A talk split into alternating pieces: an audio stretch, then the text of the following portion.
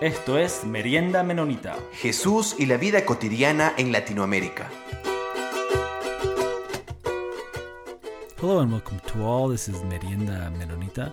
My name's Peter Wigginton, and this is a Spanish language podcast that I do with with Jonathan Minchella, and we're gonna we're gonna do a, a series of of episodes that we're gonna, they're gonna be both in English and in Spanish, and and the series that we're that we're gonna be focusing on is about war and conflict in, in around different parts of the world.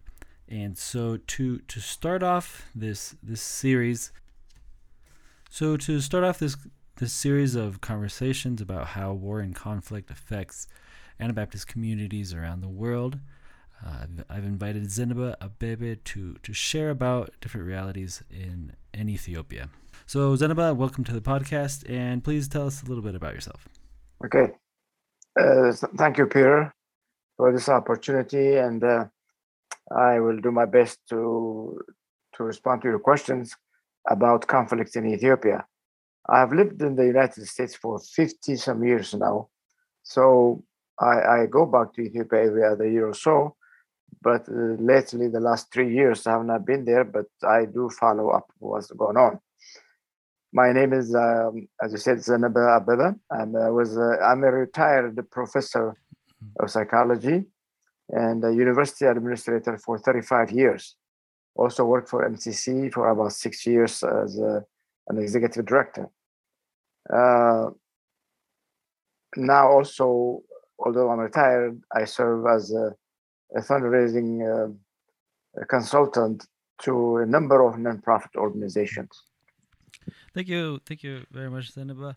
And so to to to get us to get us started, I'd, like to see if you could you could kind of um, describe uh, some of the the the history of of Ethiopia and the the and also I, I think it would be interesting to to many of our listeners that are connected to, to Anabaptist churches. Maybe a, a, a, a little bit of in, in that history also the the history of the uh, Meserete Kristos church there in, in, in Ethiopia to understand a little bit the the context of this of this conversation.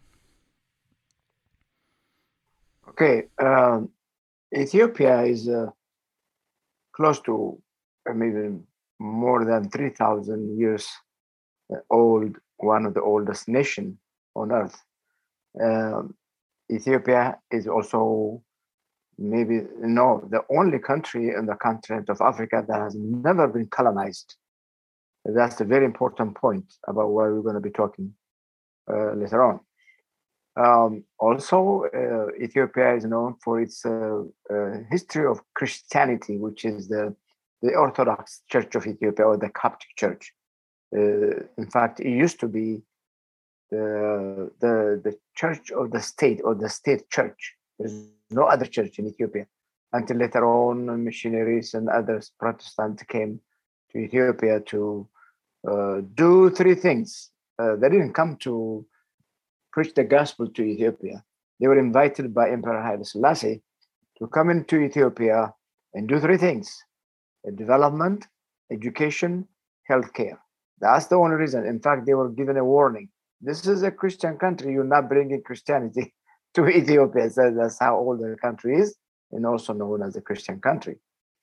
Uh, myself, and then the Mennonite came later on in the 1930s, 40s, early 40s. Uh, they were they came from the uh, Eastern Board and also from Elkhart, Mission Board.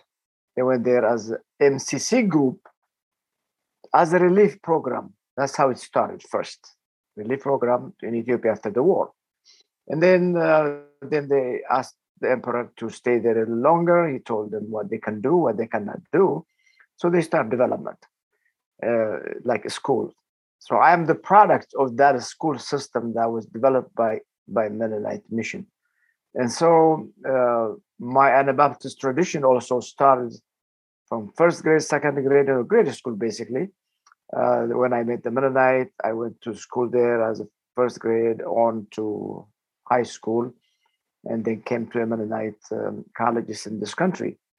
And so you can tell how uh, the mission board and MCC started the church in Ethiopia and still going. It's a growing church, although not really. Uh, I don't know how Anabaptist it is because most of them they don't know what Anabaptist is, but they are just mainly mainly Pentecostal type uh, uh, uh believers. They believe uh, in God, of course, uh, some more emotion emotional driven type of churches going on right now. There there are even there is even a, a seminary and college there. The college no longer exists but there is a seminary that also try to teach the Anabaptist tradition there so the Meserete Kristos church then started way back in Ethiopia Meserete Kristos means the foundation of Christ or Christ the foundation and started with a small group I'm one of the very few uh, believers. When I left Ethiopia 57 years ago, I think uh, maybe uh, the church believers at that time, I don't know if they're 100 or 150, not more than that. Now you're talking about two, 300,000. And so that's the the beginning of the church then. And uh, it, it went through a lot of uh, problems because of conflict. That was one of your interests in talking to me about. There was conflict, basically politics, and uh, the church was basically told not to do anything about church. They went underground. Then later on, they came back even stronger. So the church is still going uh, very strongly. And so that's really uh, kind of in a nutshell uh, the Mennonite Church of Meserete Kristos beginning there so I was there when it basically started. And then since I left after being away for 50 years, things have changed quite a bit. Most of the members there, I don't know, they don't know me. Uh, but I go back and forth. I stay connected with the church uh, and uh, with other people who will be part of the church as well. So that's kind of, in a nutshell, the church history.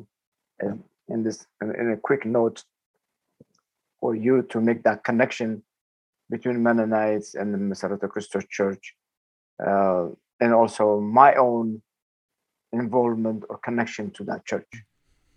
I can clarify maybe when you ask me more questions. Yeah, thanks.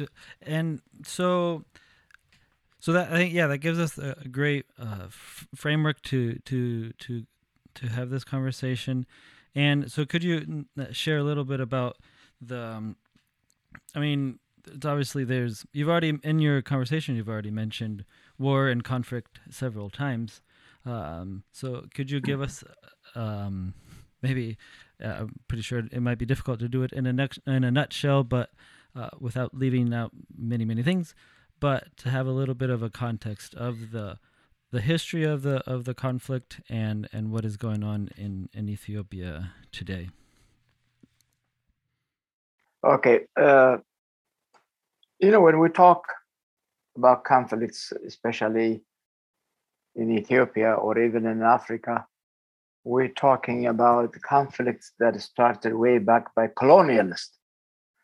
Okay, major conflicts which the colonialist Europeans in particular took over the country.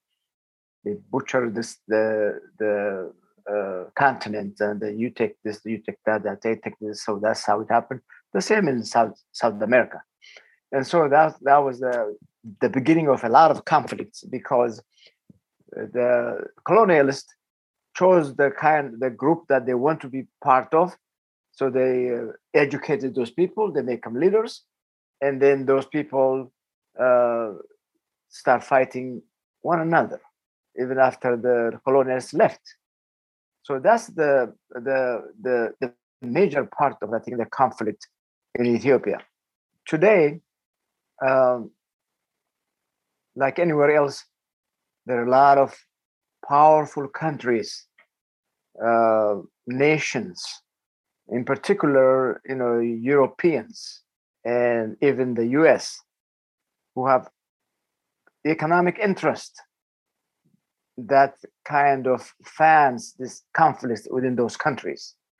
uh, because there is money to be made in that conflict. They sell arms to these people when they fight. The same in South America, in Central America.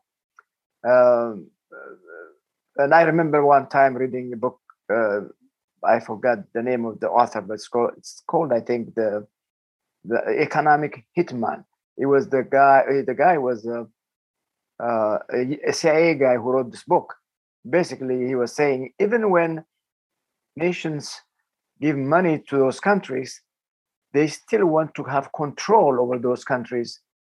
So they send their own people to be administrators, and half of the money goes to those people. Uh, so it's known as a neo-colonialist kind of system. That's really how the thing started. Is still going on. But coming down then to conflict in Ethiopia, the Ethiopian conflict is not an outside conflict. It is within the country, within its own people. It started as an elected, democratically elected government against terrorists. These people who were governing the country for 30 years and people didn't like them anymore, they kicked them out. So another person was democratically elected without a single shot in the country. He was inaugurated, and these people did not like that. So that's really the cause of the conflict in Ethiopia. It's still still going. Uh, actually, the conflict, if I may, may, just say a little bit more on that, um, uh, it is one region against the rest of the country. This one region has a lot of money, a lot of support from outside, who was fight who are fighting the elect the democratic elected government. And so as a result, uh, there were and there is a by the way, there is a, a saying in in, the, in the, an old saying which says when two elephant fights, the grasses that get damaged. And so uh, this big countries fight because they have economic issues. The same in Ethiopia, this this uh, elected government and the, and then this other uh, we, they call them actually uh, a terrorist group fighting, and over two million people now have been displaced right now, and um, they lost a lot of lives, and um, there are a, lot of uh, uh, properties have been destroyed, schools destroyed, healthcare has been destroyed. Uh, so there is a lot of rebuilding right now that needs to be happening as a result of that conflict. And so, uh, to recap the whole idea of this conflict, is that, uh, as I said, the outside conflict fueled by outsiders or the inside conflict, like in Ethiopia, still supported by outside group. And that's really the main problem, like most Ethiopians understand. Mm-hmm. And so recently, there there was um, there was a, a, truce declared in in the, the current conflict. Although there's there's a lot of skepticism about if that is really is really happening or or or not. Could you share a little bit about the the the, the current humanitarian uh, reality for for the, people in in Ethiopia? Even so, now supposedly there is supposed to be a, a truce, a humanitarian truce declared, but is when you yes when you when you when you listened from from people back in Ethiopia, what is going on there today? Uh, about that particular topic and others too, it depends who you are listening to. What what is your the source of the story? Um, we have learned that uh, BBC and uh, CNN and uh, others who are not actually even not on the ground, they get information. And uh, one example is somebody will report about Ethiopia, and then when they sign up, they said, uh, I'm so and so from Nairobi, Kenya, or from uh, Cape Town, South Africa. That's how we get the, the news. So, from what I understand about this, uh, trying to reach those people who are in distress, homeless, and lost their loved ones, or, or the the damage that was done, it is true they are talking about it, working at it. There is some Red Cross, other international organization that I have access now. As if uh, this morning I, I listened to the news, they have access now to go in and then give that uh, help as much as possible or relief. At the same time, we also hear that the terrorist group or the northern part of the, those people who are ruling the northern region, they still want some sympathizers from outside. They said, no, this is not true. So just it depends who who has the facts, who's telling the truth. So that as uh, from my side, that's what I hear. I don't know exactly. When I call home, I call my country at home in Ethiopia at least once a week, and I talk to them. That's the story they tell me.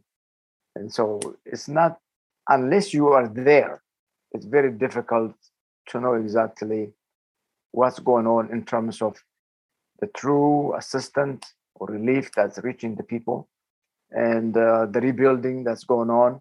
Uh, some of the rebuilding is happening right now because Ethiopians from here they go back with money, and as groups they are helping building schools. In fact, a good friend of mine has done so, and other people that I hear about also doing the same thing going back there to rebuild clinics and hospitals.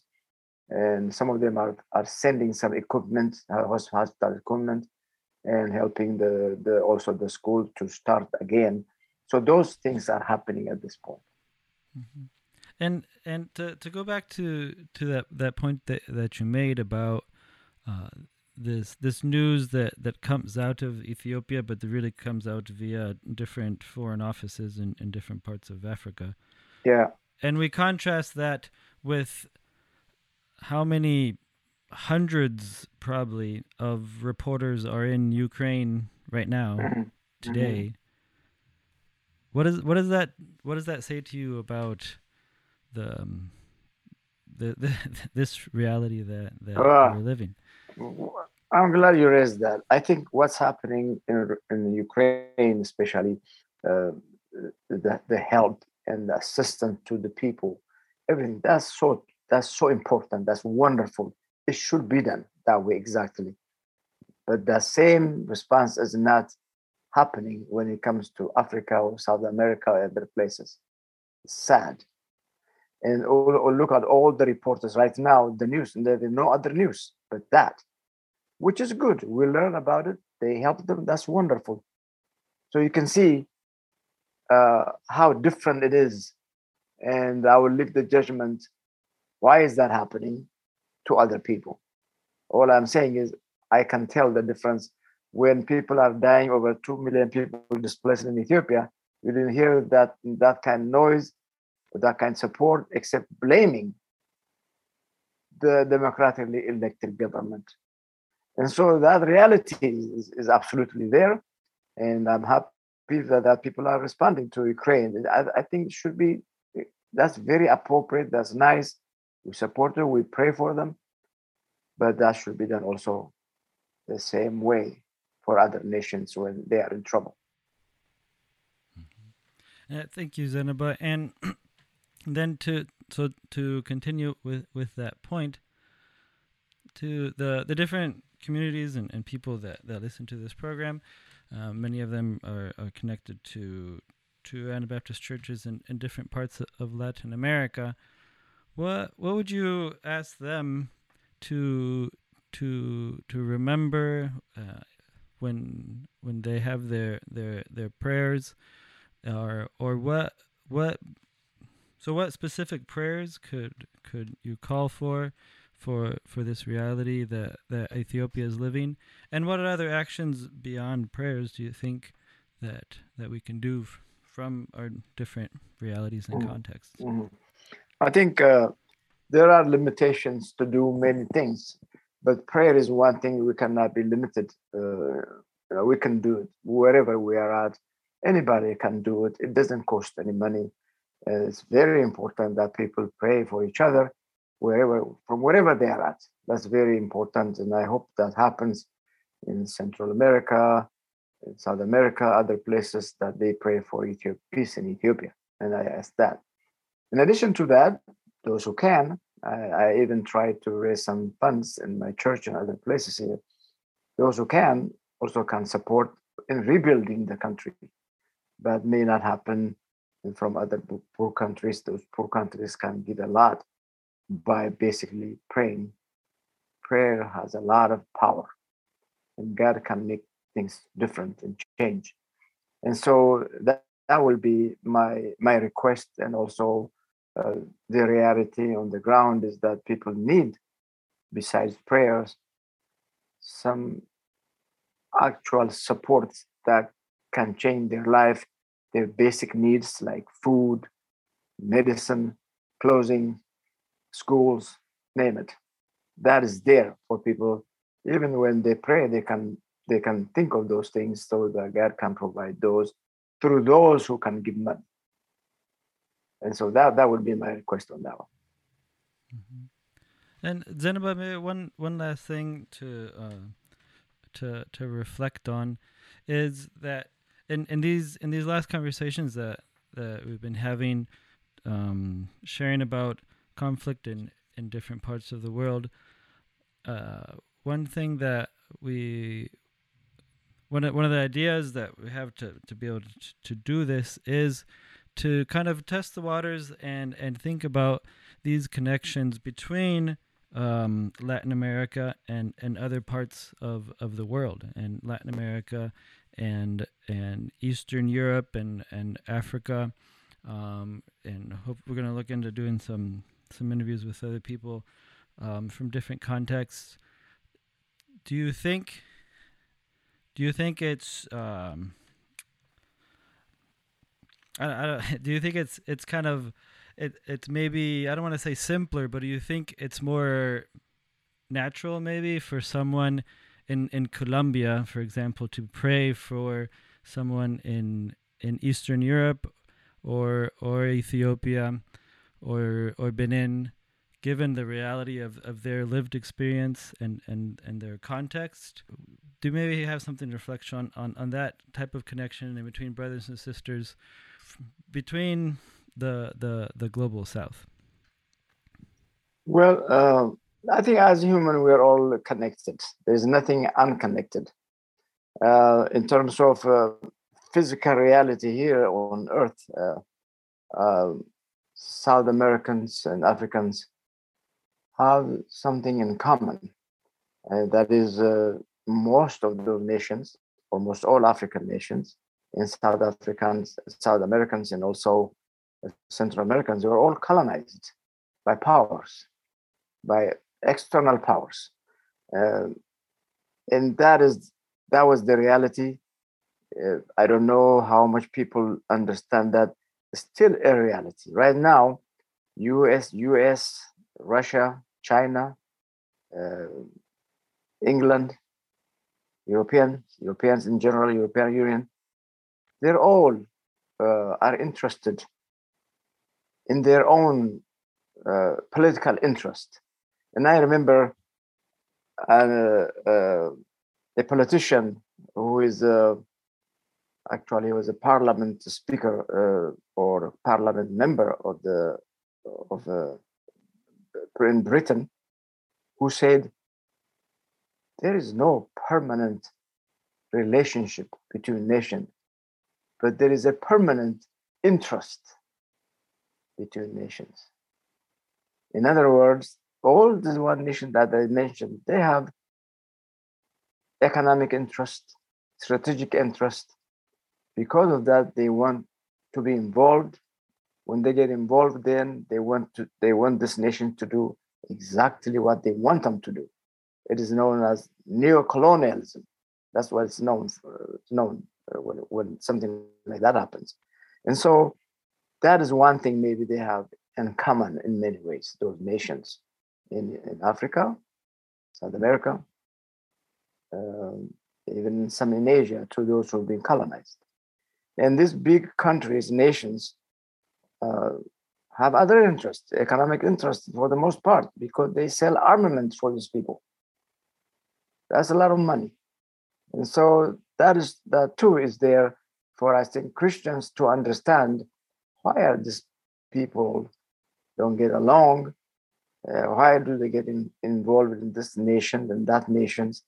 We have to dig deep and try to understand what is the interest of this particular nation to be part of this country.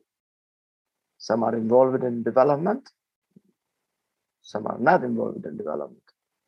And so uh, I think that's the reality that for most of us understand is there for Christians to also to understand and uh, not only pray, but especially in the United States, we can be very active and be involved through our Congress people that uh, representative in our states and uh, our uh, senators. We can write, they listen.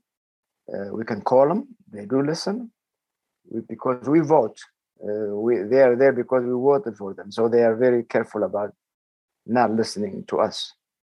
so that's really the main thing I think that uh, when you talk about the commandness of the two, two uh, or nations around the world. Thank you very much, Zenaba. Um, uh, also, just uh, for for our listeners, the, the this mention the I think uh, the book that you mentioned, Confessions of an Economic Hitman, right? Is, yes, um, exactly, exactly. Yeah, it's by, yeah, uh-huh, by John Perkins. So, John yeah, Perkins, okay. exactly. I read it about maybe ten years ago. Okay. Yeah, yeah. So yeah. That, uh, yeah, folks can can can look yeah. that up. To, yeah, to I, I think that's the book that anyone should find it and read it. It's very very important.